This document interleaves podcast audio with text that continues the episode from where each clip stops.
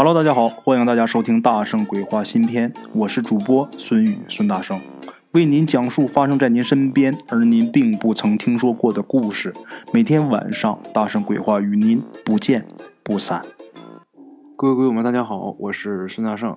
由于今天家里边有事儿啊，所以昨天呢也没给大家录故事。今天呢，给大家带来这么一个故事。这个故事呢是鬼友他爷爷说的啊，他们家啊是祖传的医生。这个中医也是分科的啊，他们家如果按现代这个医学分算的话，属于是男科。在这个旧社会啊，这一科不仅仅是大夫，而且还被人们看作是积德行善啊，积德行业。怎么讲呢？你说这个男的呀，他也有这个不育症，你给他治好之后，人家能传宗接代，所以说这是很积德的事儿。顺便咱们说一下，咱们这位鬼友啊，他没有学医，但是他堂哥呢是这个男科大夫。因为这个长辈说了啊，如果要学医的话，是得有天赋的。咱们鬼友他爷爷这个天赋啊，这个天分就不如他太爷爷。咱们今天这个故事也是主要讲咱们鬼友他的太爷爷。他太爷爷呀，当时在当地那是声名远播。话说呀。有这么一天，来了一个人，这人来求医，看这个年岁啊，五十多岁，然后在这个人身后啊，带着一个十几岁的一个小男孩，这小男孩是这个人的徒弟，啊，五十多岁的人呐，如果说按现在来说的话，你保养的好的话，这个外貌基本上跟三十多岁也差不多，但是在当年呢，这五十多岁那可就是彻彻底底的小老头了，而且呀，这个人没什么钱，他呢是一个跑江湖卖草药的。鬼友他太爷爷呀，一直是保持着这个中医的优良传统。有这么一句话，叫“贫不计资”，没有钱也不跟你计算看病多少多少钱了啊，先治病救人。所以啊，这个人没什么钱，鬼友他太爷爷每次呢收这个诊费啊，只收他十分之一。这个人很感动啊，这个人的病啊得慢慢调理，于是呢就在这住下来了。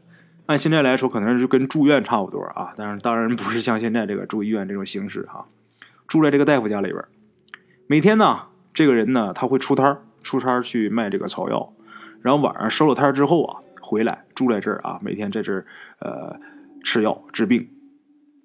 然后每天他收摊回来之后啊，除了治病啊，还会找咱们鬼友他太爷爷聊天啊，找这个大夫聊天这个人别看是一个跑江湖的。但是这人书读的可不少，一听说话就知道这人呐不俗。慢慢的呢，这两个人一个医生一个病号就成了朋友了。后来呀，鬼友他太爷爷知道这个人他以前呐成过家，然后他老婆呢是二婚，二婚来的时候带一孩子过来，但是跟他呢就一直没有生育，那就证明什么呢？媳妇有生育能力。但是他这边应该是有毛病有问题，两个人在一起过了几年，正好赶上到日本，然后他老婆呀被这个日本人给打死了。然后鬼友他太爷爷呀就跟这个人说：“说你治好以后啊，你还成家吗？”这人说：“我得成家呀，我要不成家，我还治他干嘛呀？”然后啊，鬼友他太爷就说：“那你成家，那也得花钱呐，而且还不是小数。”这个时候啊，鬼友他太爷爷给这人这个病治的已经有效果了，但是是不是完全好了还不一定。所以说，鬼友他太爷就主张啊，就说那个你再成家也得花一大笔钱，你呀等这个病痊愈以后啊，你再想着结婚。为什么呢？第一呀，免得你伤身体；第二啊，如果这个病没有好、没痊愈，你也不至于说耽误女方。这人因为现在不光是医生跟病人的关系，而且还是朋友关系，所以说鬼友他太爷说完之后啊，这五十多岁这人完全同意。你说的对，啊，这人说呀，我呀，结婚这个钱我倒是不发愁，我治病是没什么钱，因为我这个钱留着有用，我这个钱呐，我就是攒着想要结婚的。我现在已经攒了一百多块大洋了，我就等着治好了病，然后娶妻生子。啊。时光荏苒，岁月如梭，一晃几个月，啊，这个人是天天在这儿治病。有这么一天呐，这人被雨给淋了，淋了之后，这人也没在意啊。回去之后呢，他晚上可就开始发烧了。等天亮啊，就让他徒弟那十几岁那小孩说：“你赶紧去请大夫去。”请的就是咱们鬼友他太爷爷，但是正好赶上鬼友太爷爷那天呢，去这个临县去喝喜酒去了。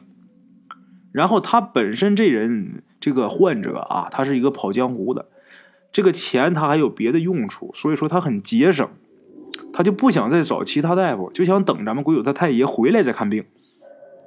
然后他想，这个发烧也不是什么大病，扛一扛啊，也许还好了呢。结果啊。等这么几天以后，鬼友他太爷爷回来，几天了，这人呐就已经病得不行了。这时候一看，已经是成了重症了。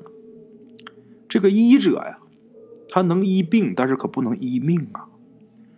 鬼友的太爷虽然是个男科大夫，但是说这种小病啊，常见的病，他也是多多少少有了解。这一看呢，这绝不是平时的那种发烧感冒了，现在烧到这种程度啊，已经是没办法救了啊。最后没办法，只能是用一些好药，是暂时的延缓这个人的生命。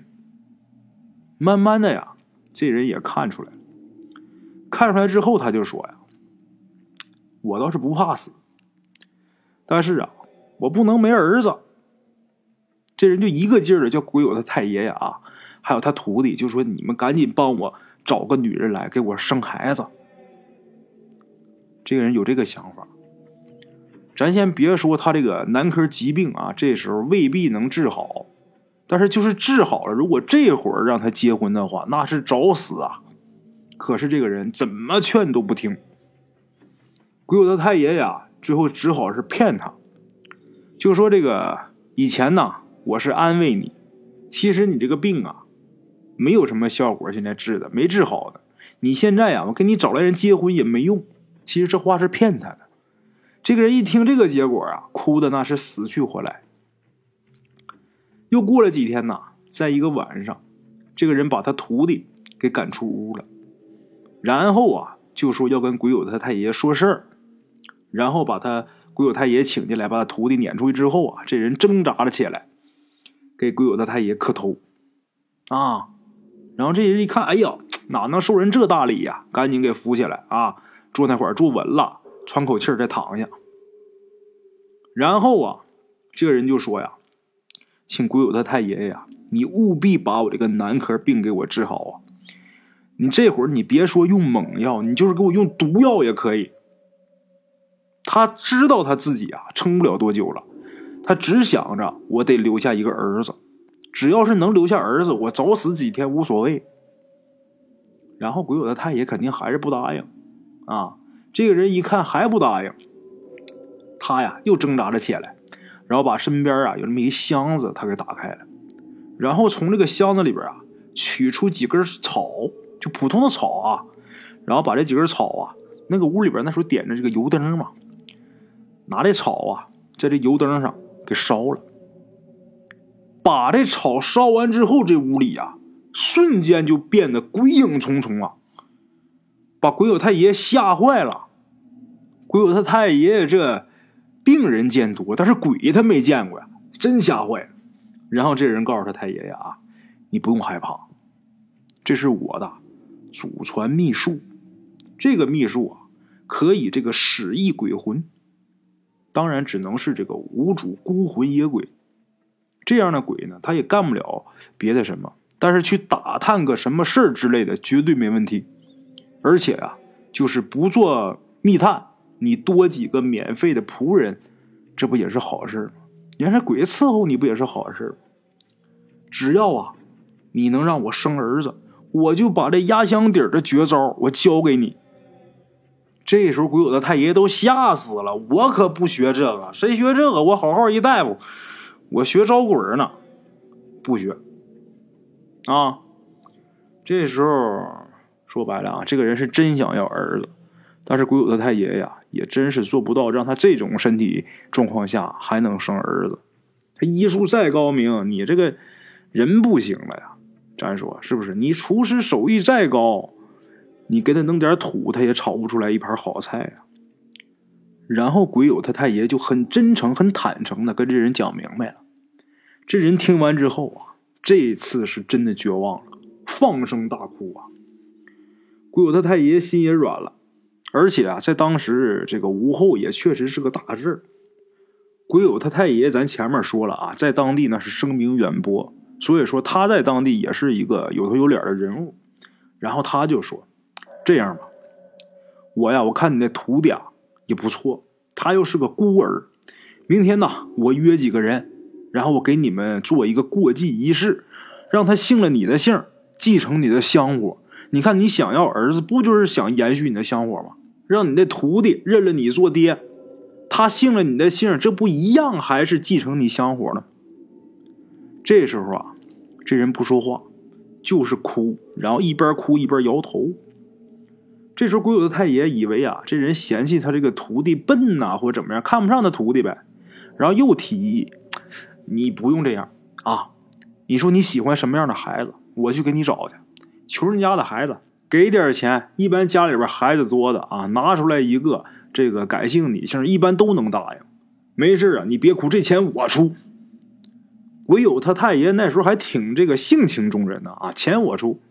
这个人还是哭着摇头，啊，那哭的都说不出话了。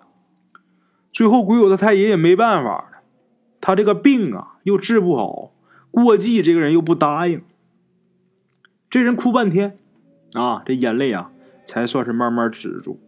止住之后啊，就求他太爷爷一件事儿，然后这老爷子啊，那时候拍拍胸脯就说呀：“只要是我能做到的，兄弟你说吧。”然后那人呐说出一番话，鬼友他太爷爷呀是又怕又担心。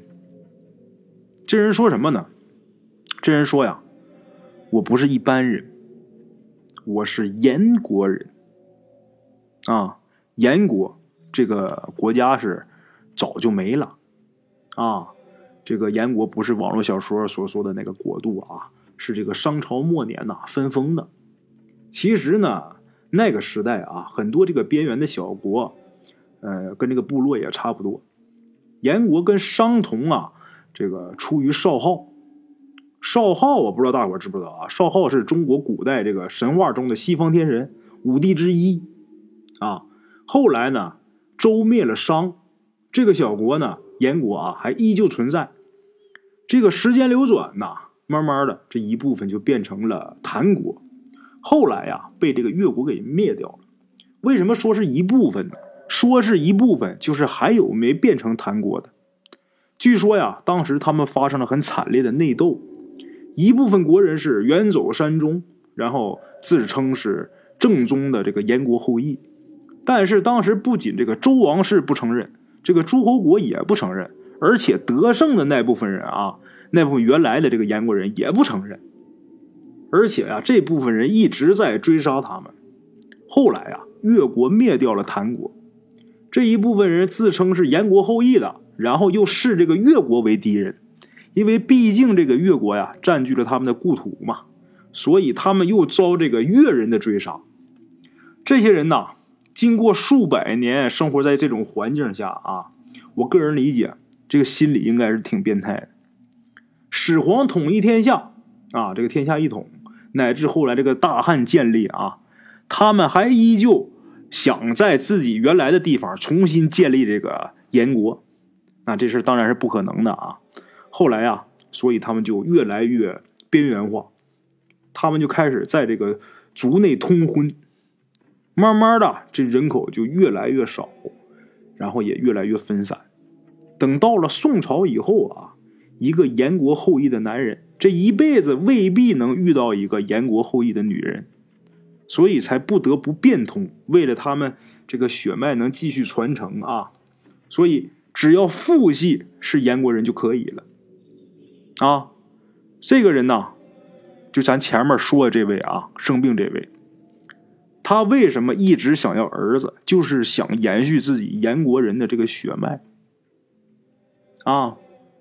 等到咱们故事发生的时候啊，这个燕国人已经是少之又少了，唯独留下的只有这两族人，哪两族？就是当时燕国的国君那一族，还有巫师这一族，世世代代啊，还这么延续下来。但是人丁也是越来越少啊，真是马上就要没了，马上要绝了。